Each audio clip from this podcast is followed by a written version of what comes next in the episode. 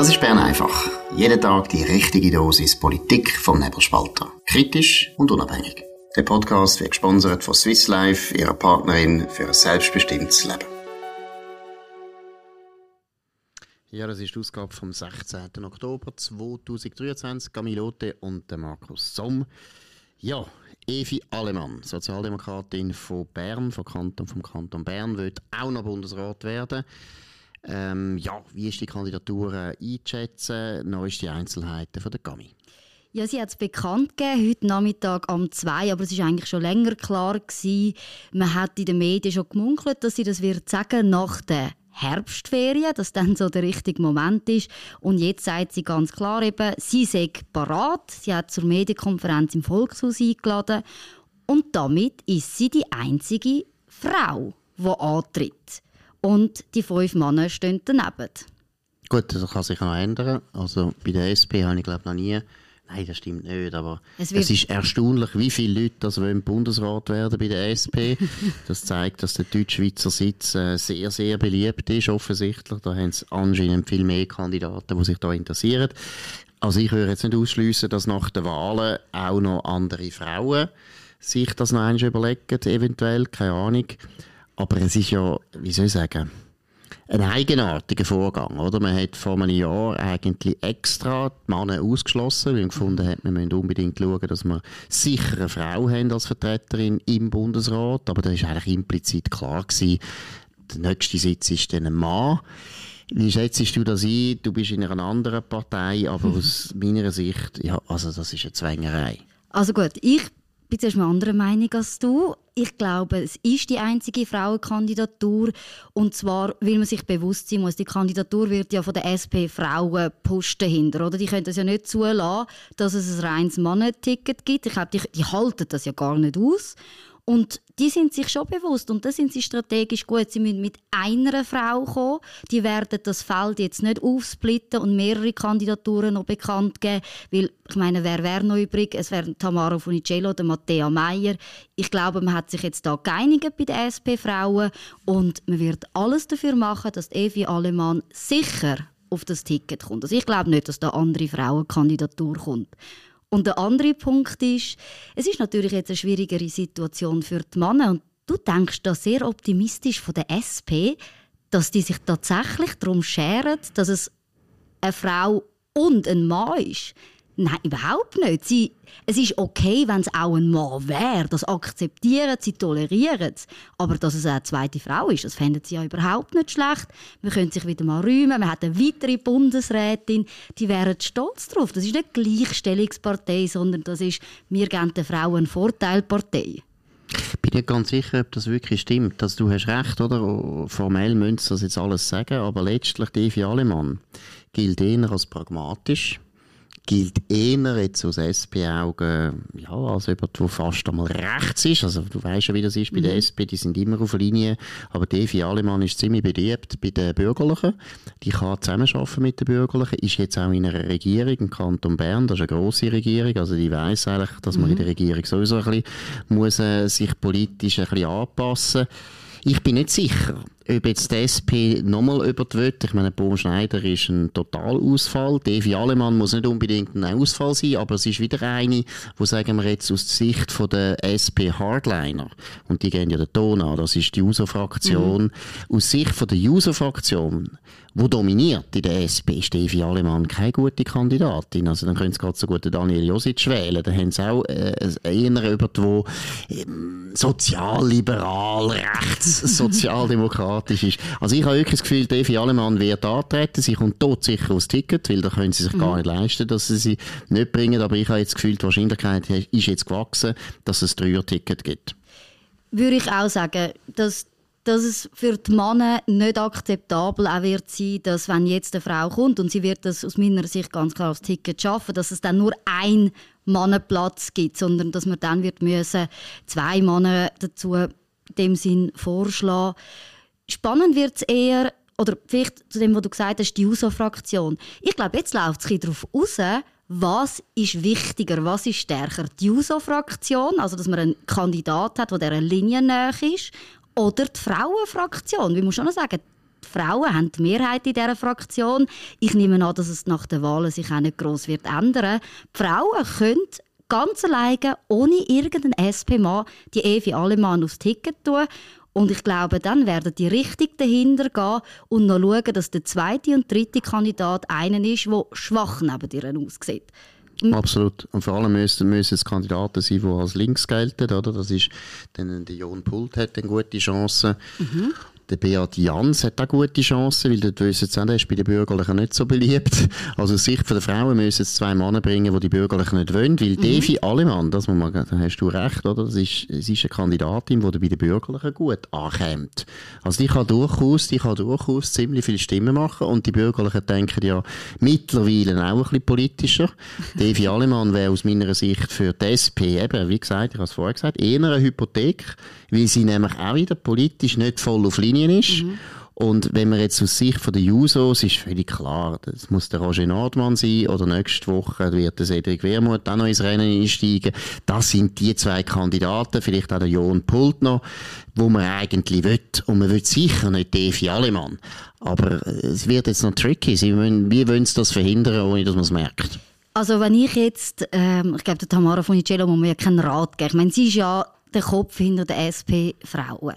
Meiner Ansicht nach würde ich jetzt, wenn ich sage, wer brauche ich als zweites auf dem Ticket, um Evi Alemann durchzubringen, ist es der Matthias Ebischer. Weil dann hat sich natürlich die Frage Bern erledigt, oder? Sind beides Berner, da muss man nicht mehr darum diskutieren. Und dann wird man ganz klar wieder aufs Argument kommen, Evi Alemann hat die Regierungserfahrung, die natürlich ein Ebischer nicht hat. Ja, und vor allem eben dann ist, also Ebischer gegen Alemann, das ist auch ein bisschen Hans wie Heiri. Der Ebischer ist natürlich auch in, also ein Soft, Soft-Sozialdemokrat aus Sicht von der Linken. Dann wird man sicher eher die Evi Alemann nehmen als Frau, das ist ja völlig klar.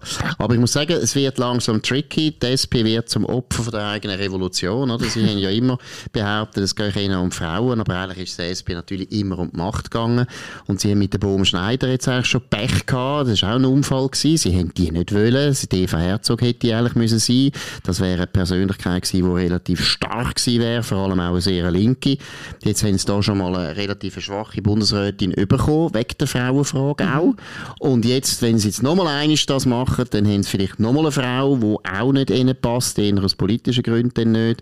Also, müssen wir noch schauen, wie die sich da weiter verhalten. Und was auch wichtig ist, jetzt sind dann bald Wahlen. Der Sonntag wird entscheiden. Bis dann können die SP-Leute natürlich nicht gut schlafen. Die müssen jetzt alle sich in ihrem Bett wälzen hin und her und sie haben sicher eine schlechte, billige Matratze aus Nordkorea oder aus Kuba, weil das ist ja da, wo die Linken gut finden. Sie wollen ja immer Fair Trade machen, dann sollten halt auch die Matratzen in Kuba kaufen oder Nordkorea oder Rotchina können sie auch noch kaufen. Die sind wenigstens gut. Nein, wer wirklich will schlafen auch jetzt die schwierigen Zeiten bis zu den Wahlen, der kommt jetzt eine wichtige Botschaft über.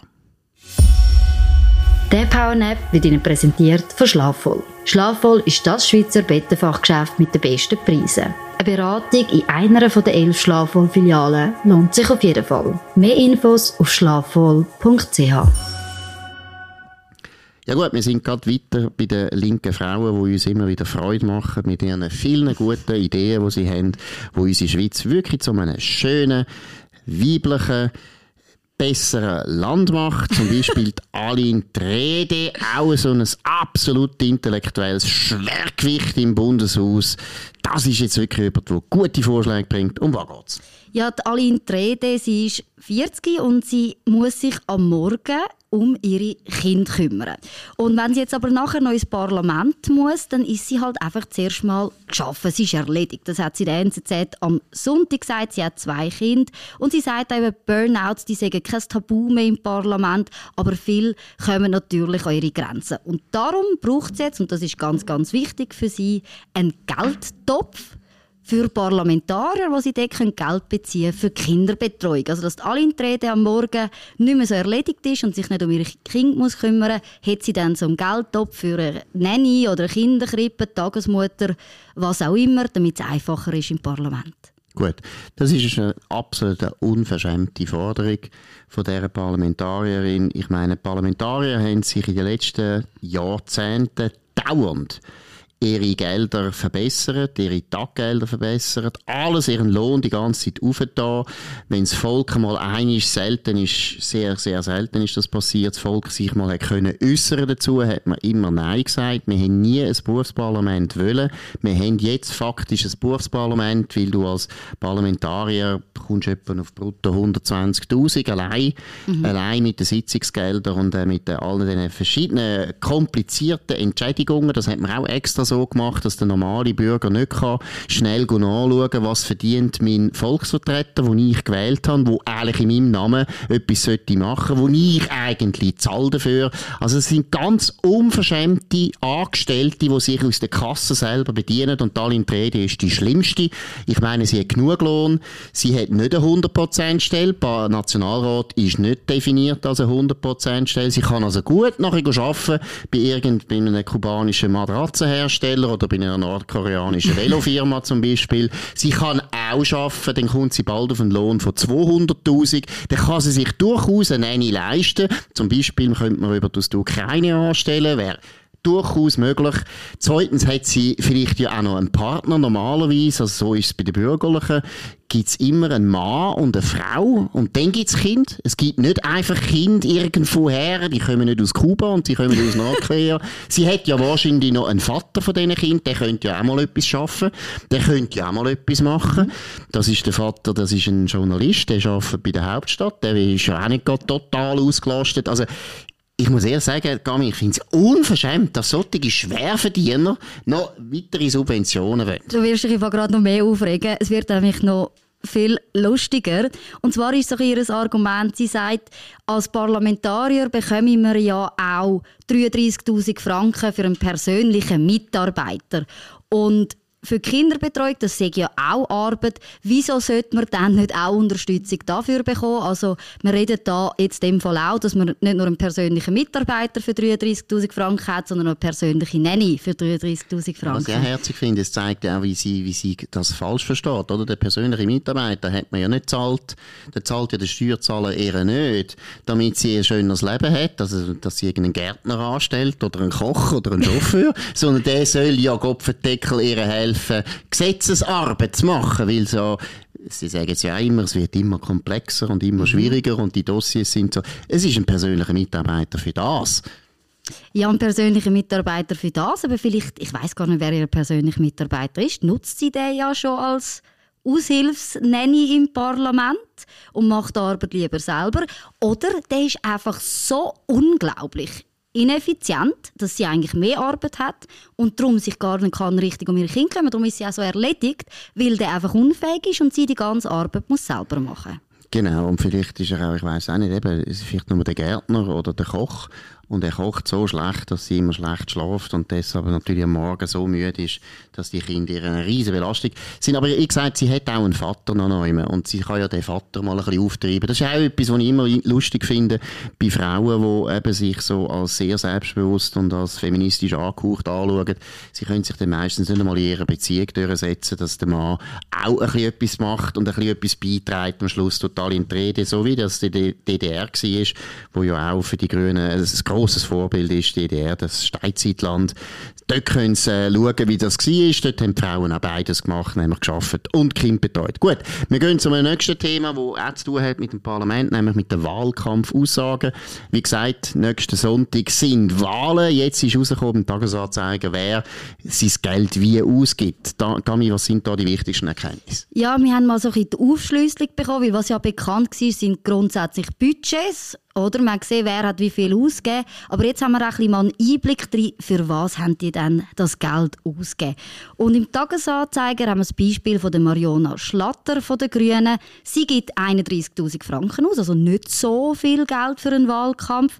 Aber davon gehen fast 10'000 Franken weg, zum Beispiel für Inserat. Dann äh, 8'400 Franken für Werbung auf Social Media. Sie hat 4'000 für Flyer ausgegeben. Dann muss sie noch 4'000 Franken der Grünen Partei abdrucken, für das, dass sie einen obersten Listenplatz hat.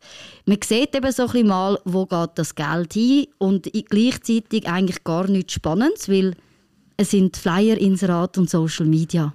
Gibt es gar nichts, wo man muss sagen, das ist auch noch lustig oder die Person, die ist ja nicht ganz bachen? Das ist schwierig zu sagen. Also, wir haben auch noch die Zahlen von Lars Guckisberger. Er hat 108.000 Franken ausgegeben für seinen Wahlkampf. Und das sind zum Beispiel 30.000 Franken für einen Flyer. Er hat zum Beispiel 5.000 Franken für Werbegeschenke. Also er hat ein eigenes Giveaway gemacht zum Verteilen. Dann auch 3.000 Franken für Werbung auf Lastwagen. Das ist vielleicht etwas äh, Spezielles und 2.000 Franken für Heckscheibenkleber. Sehr gut. Wobei, man muss jetzt das mal wieder loben, oder? Ich meine, du kennst es auch, du hast auch investiert in deinen eigenen Wahlkampf, du stehst auch zur Wahl für die SVP. Er könnte sie kumulieren zum Beispiel, ist eine gute Idee. Ich habe es auch gemacht, wobei, ja, tun wir nicht weiter ausführen. Nein, aber man muss jetzt da diesen Leuten, allen diesen Kandidaten auch mal ein Kränzchen winden. Die investieren viel Geld. Das ist auch ein persönliches Opfer, das sie leisten, dass sie nachher in der Politik sich engagieren können, dass sie uns vertreten. Wir wir sind das Volk, wo uns da die Vertreter äh, äh, wählen. Von dem her muss ich sagen, ist gleich wieder beeindruckend. Ich meine, 108.000 Franken, das ist viel Geld, auch wenn man das natürlich auch mit Spenden holt und so mhm. weiter. Aber die meisten, glaube ich, die meisten Kandidaten geben da ziemlich viel Geld aus, aus dem eigenen, aus dem eigenen Kessel. Und da muss ich sagen, das ist sehr vorbildlich. Man muss vor allem auch die Realität sehen. Also ich glaube, gerade wenn man so, wenn man nicht aktiv in der Politik ist, wenn man 108 1000 Franken gehört. Das wirkt schnell nach einer sehr, sehr hohen Zahl. Aber gerade jetzt beim Lars Guckisberger Kanton Bern, hey, mach mal in einem ganzen Kanton Bern von dieser Größe einen Wahlkampf, dass du sichtbar bist und du bist auch ins Zugpferd von der Partei als gewählter Nationalrat. Man erwartet von dir mehr. Das ist eigentlich ein sehr kleiner Betrag im Endeffekt für wahrscheinlich die Wirkung. Ich glaube ganz gut, also in Zürich kannst du sagen, mit 100'000 Franken kommst du eigentlich nirgends an. Darum sehen wir auch Wahlkampfbudget 250'000 Franken, weil das kostet extrem viel. Aber die Wirkung ist oft teilweise auch unklar. Genau, und das ist natürlich ein Dilemma, weil letztlich äh, wollen wir ja eigentlich Politiker, die auch noch ab und zu mit dem Volk reden. Das wäre wahrscheinlich die beste Werbung, oder? dass man äh, Veranstaltungen besucht und geht, aber gleichzeitig muss man sagen, die Leute, diese armen Leute, sind dann auch völlig auf der Schnorre. Und dann muss man auch zugeben, dass sehr viele Veranstaltungen auch schlecht besucht werden von uns Wählern. Das ist auch eine Zumutung, so dass man nachher mit Inserat muss schaffen oder eben Social Media geht oder äh, hofft, dass man in die Medien kommt. Ihr könnt natürlich vor allem, da müssen wir jetzt auch noch sagen, im Nebelspalter werben, das bringt etwas. Mehrere Parteien haben bei uns geworben und haben riesige Erfolge, ich kann euch sagen, sagen, ihr werdet alle 3% zulegen, weil ihr im Nebelspalter geworben habt. Also sehr, sehr offen für alle Inserate. Aber ich will es noch einmal betonen, ich finde das hervorragend, dass es Leute gibt, die so viel Geld auf, aufwenden und so viel Zeit auch, oder? Die ganze Energie in so einem Wahlkampf, du kannst ein Lied singen davon, so ein Wahlkampf ist irrsinnig anstrengend. Das muss man jetzt einmal anerkennen. Das ist hervorragend, dass so, die, so viele Leute eigentlich immer noch sich wollen engagieren für das und auch Opfer auf sich nehmen. Gut, wir gehen zum letzten Thema, wo natürlich alle Leute eigentlich dauernd beschäftigen. Das ist Israel, die Lage in Gaza nach der absolut feigen, brutalen, mörderischen Attacke von diesen Hamas-Mörder, von diesen Hamas-Terroristen, von dieser grusigen Nazi-Organisation, man muss es einfach mal sagen.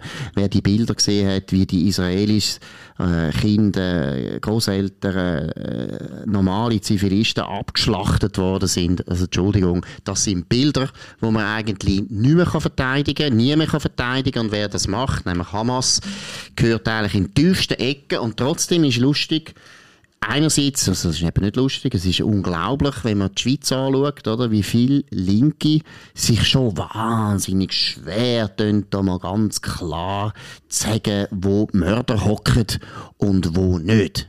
Dami. Ja, aufgefallen ist da, es war auch schon in den Medien, der Fabian Molina. Und wir sind wieder in dem Schema, dass gerade beim Thema Israel Linkes Problem haben, sich einerseits von der Hamas als Terrororganisation klar zu, zu distanzieren und das andere ist, dass man immer versucht auch das Licht dann auf die palästinensische Bevölkerung so sagen zu schwenken, oder? Dass man, dass man da dann sagt, hey, man muss auch an die Bevölkerung denken.